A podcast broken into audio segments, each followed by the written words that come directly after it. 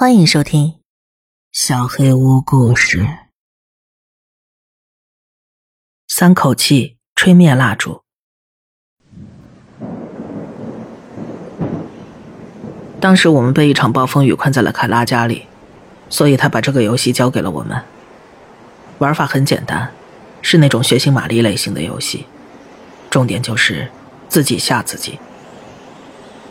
当时在场的有我，凯拉。莎莉还有小杰。莎莉和小杰是一对情侣，凯拉和我并不是。我们俩在大学的时候好过一段时间，但是最后还是决定分手。在我们开始互相伤害之前，还是及时止损比较好。偶尔我们还是会睡一下，但是大部分时间都互不联系。好笑的是，经常有人会撮合我们俩，闹出一些笑话。游戏很简单，四个人在黑暗中环坐，围着一根蜡烛，每个人轮流讲述他能想到最恐怖的事情。最恐怖的，凯拉强调了这一点。他边点蜡烛边说：“不要讲吸血鬼什么的没意思的，一定要是吓死人的那种。”吓得大家就算赢吗？小杰问道。“不是，是要吓到你自己。”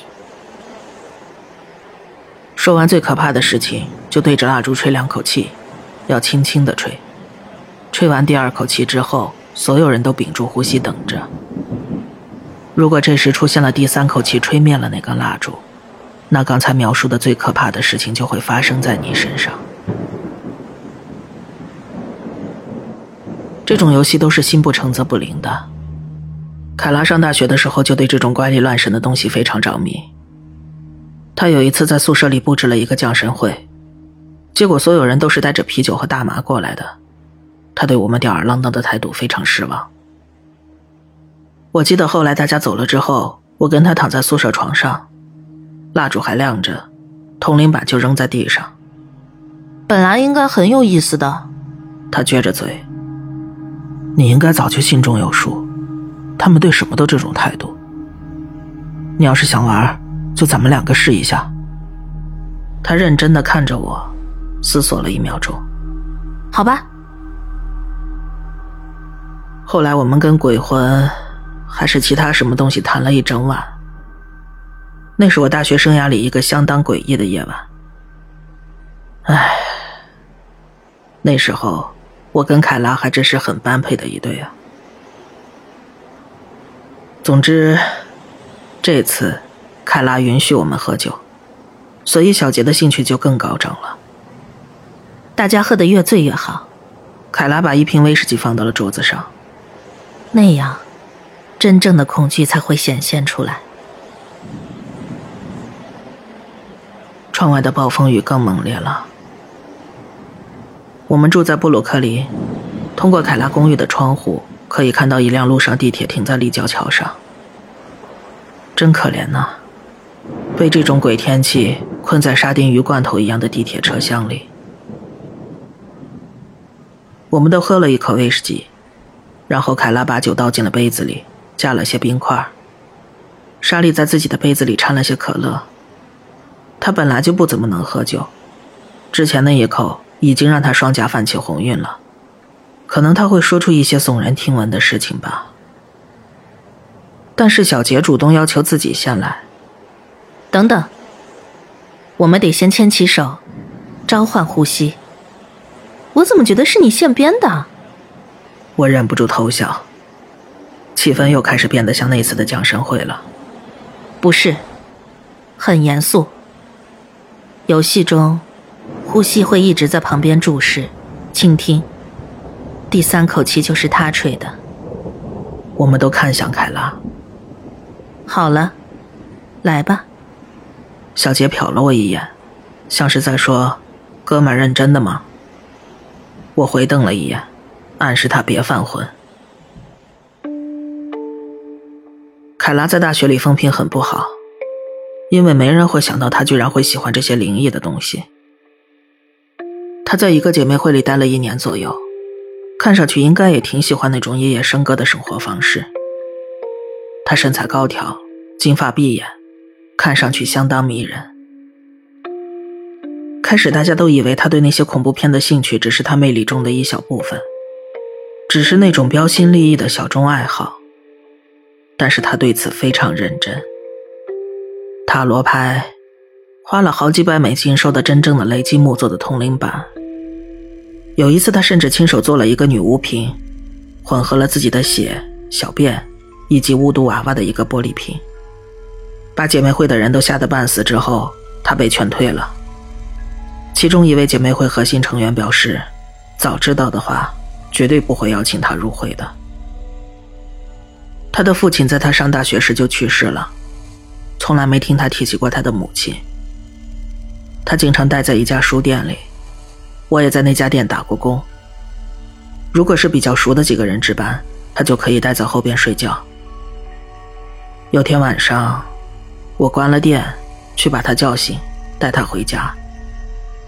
他来店里的时候，把伏特加倒进了一个矿泉水瓶子里，偷偷带了进来。现在瓶子已经空了。睡梦中。他一直在呢喃：“这就是我最深的恐惧，这就是我最深的恐惧。”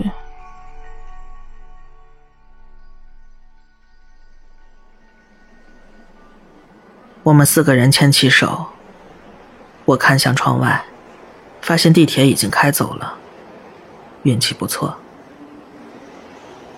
凯拉念道。一口气，两口气，你就是第三口气。来聆听我们最深的恐惧。我感觉自己的手因为出汗而发黏，不知道是他的还是我的。如果有您喜欢的地狱和您想要的痛苦，请吹出第三口气，带走您的礼物。话音落后，有个小小的停顿。然后凯拉对小杰使了个眼色，示意他可以开始了。有那么一瞬间，小杰似乎想直接退出。他看着莎莉，莎莉小声说了点什么，他又看看我们。我感觉我们所有人都觉得他会说一些毁气氛的蠢话，但是他的态度好像还蛮认真的。呃，活埋。被活埋，你得说的详细点好吧，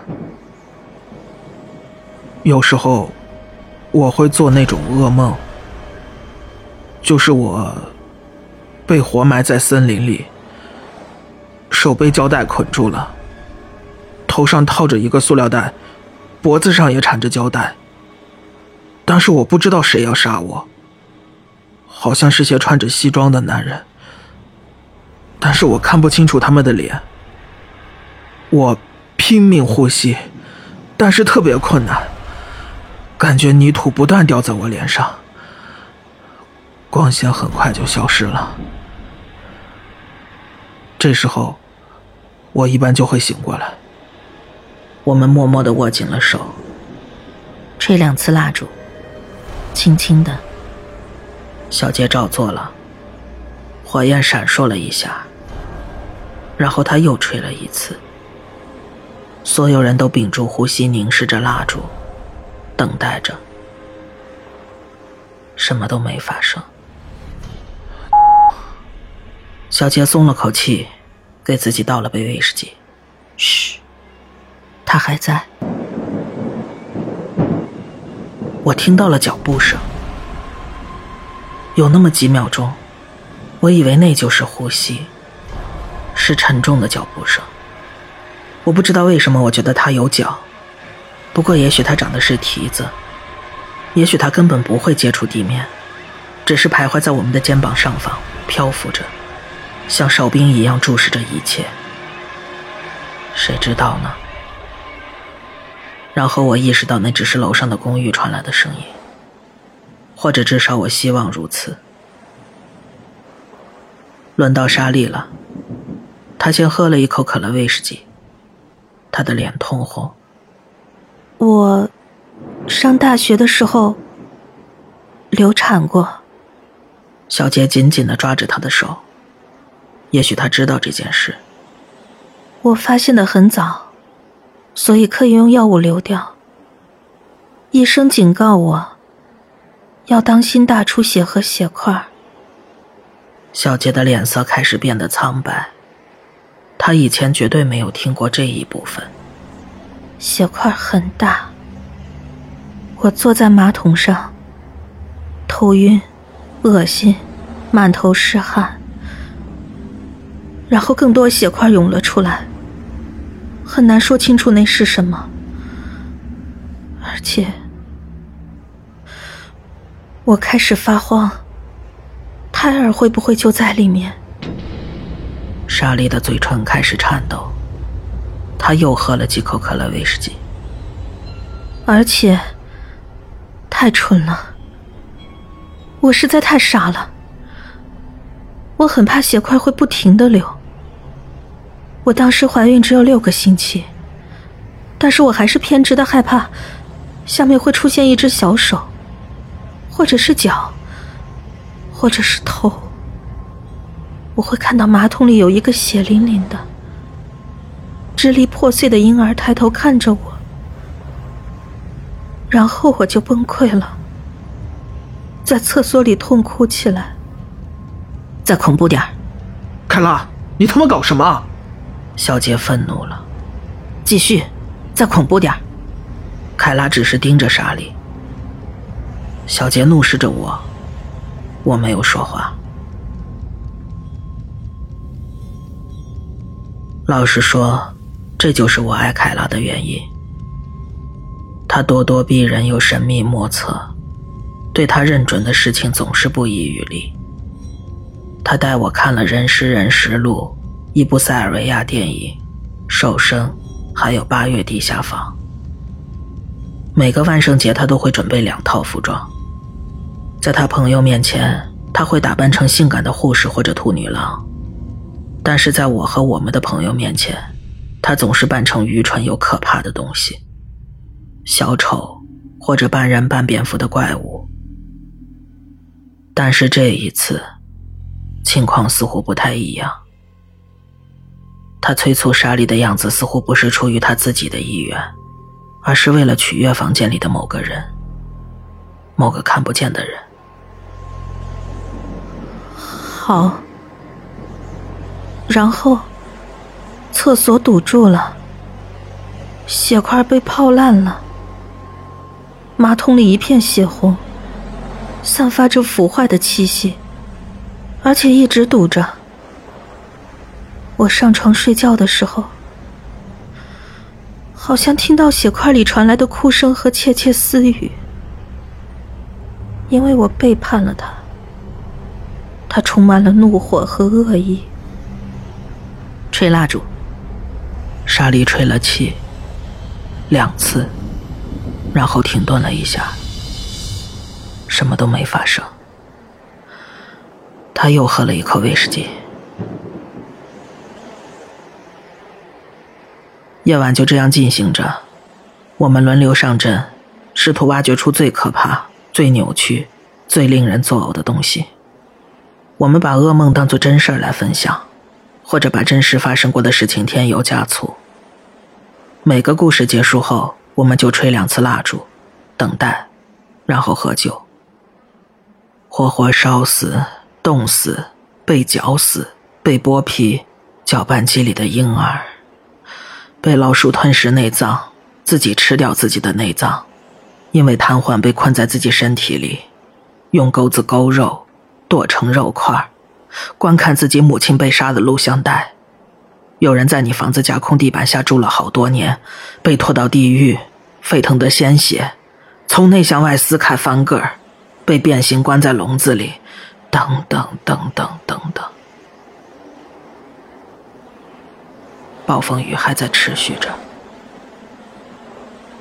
莎莉开始昏昏欲睡，她的脸变成了鲜艳的粉红色。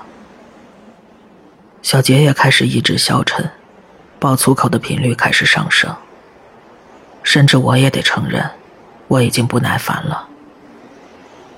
我们的故事他都不喜欢。凯拉又喝了一杯威士忌，已经是第四杯了。他双眼无神，口齿不清，就跟我把他从书店里拖出来时一样。我们就是在互相吓唬，越来越烦人了。我真的很想吐。我知道我们已经很接近了。凯拉说完，看向我。我们什么时候能回家呀？雨还是很大。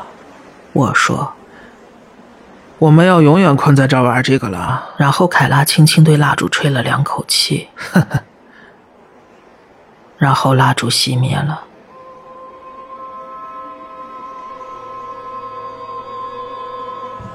那之后已经过去了二十年，公寓窗外的景象没有任何变化，地铁走走停停，来来回回，暴风雨也一直没有结束，大门打不开，窗户打不开。我们没有东西吃，但是我们也不感到饥饿，甚至灯也打不开。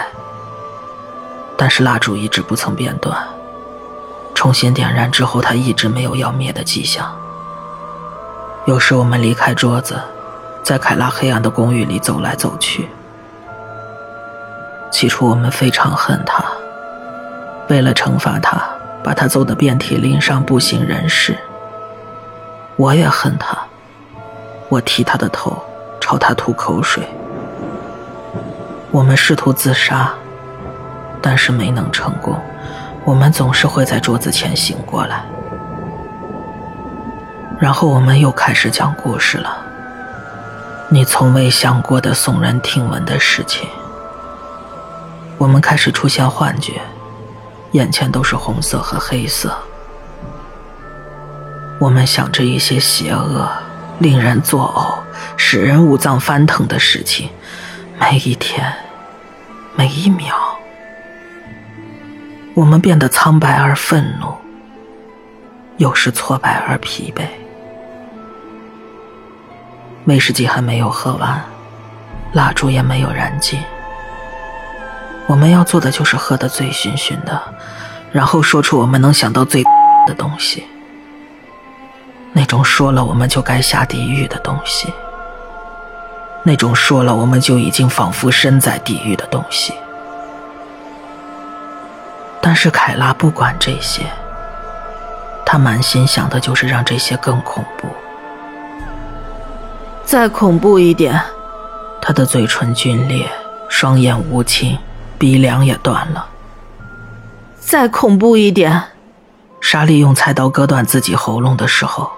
凯拉说道：“再恐怖一点。”我跟莎莉看着小杰强奸她的时候，她说道：“再恐怖一点。”他说着：“再恐怖一点，再恐怖一点，再恐怖一点，再恐怖一点，再恐怖一点，再恐怖一点。”